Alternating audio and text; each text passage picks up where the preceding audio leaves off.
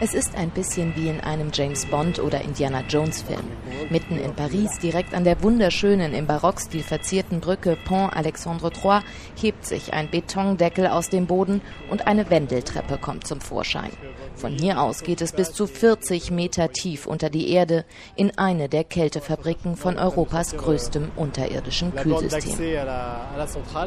Jetzt sind wir gerade dabei, den Eingang zur Anlage auszufahren, erklärt der technische Leiter Jean-Sébastien Massé. Euh, euh, das ist eine Anlage, die Eiswasser produziert. Mit dem Wasser, das hier runtergekühlt wird, können wir eine Fläche von etwa 500.000 Quadratmetern klimatisieren. Euh, In ganz Paris gibt es zehn solcher Kältefabriken. Zusammen liefern sie im Endeffekt kühle Luft für rund 5 Millionen Quadratmeter.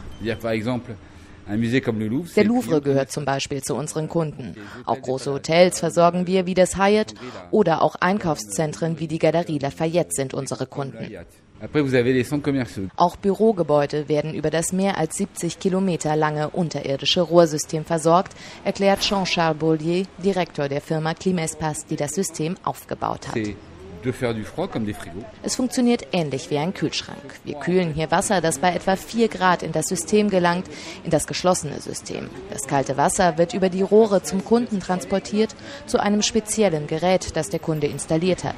Dieses Gerät zieht die Kälte aus dem Wasser und kühlt damit die Luft in den Räumen.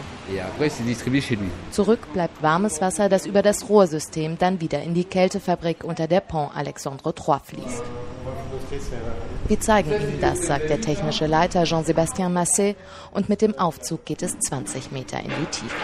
Große, massive, blaue und grüne Rohre füllen den Raum. Durch die blauen Rohre wird das kalte Wasser unterirdisch zum Kunden transportiert. Über die grünen Rohre kommt es warm zurück. Hier wird dann quasi der Kühlschrank angeschmissen.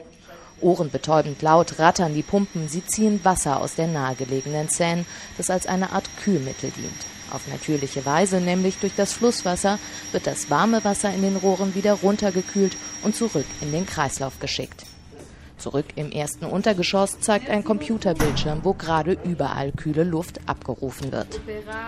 In der Oper, im Einkaufszentrum von Leal, im Rathaus oder auch in der Nationalbibliothek. Trotz dieser enormen Kälteproduktion ist die unterirdische Fabrik relativ umweltfreundlich. Da sie das Wasser kaum elektrisch kühlt, sondern hauptsächlich mit Flusswasser, verbraucht sie relativ wenig Strom für eine Anlage dieser Größe. Und im Gegensatz zu normalen Klimaanlagen entsteht keine warme Luft beim Kunden. Wenn Sie hier durch die Straßen laufen, strömt aus vielen Gebäuden warme Luft. Das ist deren Klimaanlage. In Städten wie Paris, wo es nur wenige Bäume, dafür viele Gebäude gibt, steht diese Hitze dann.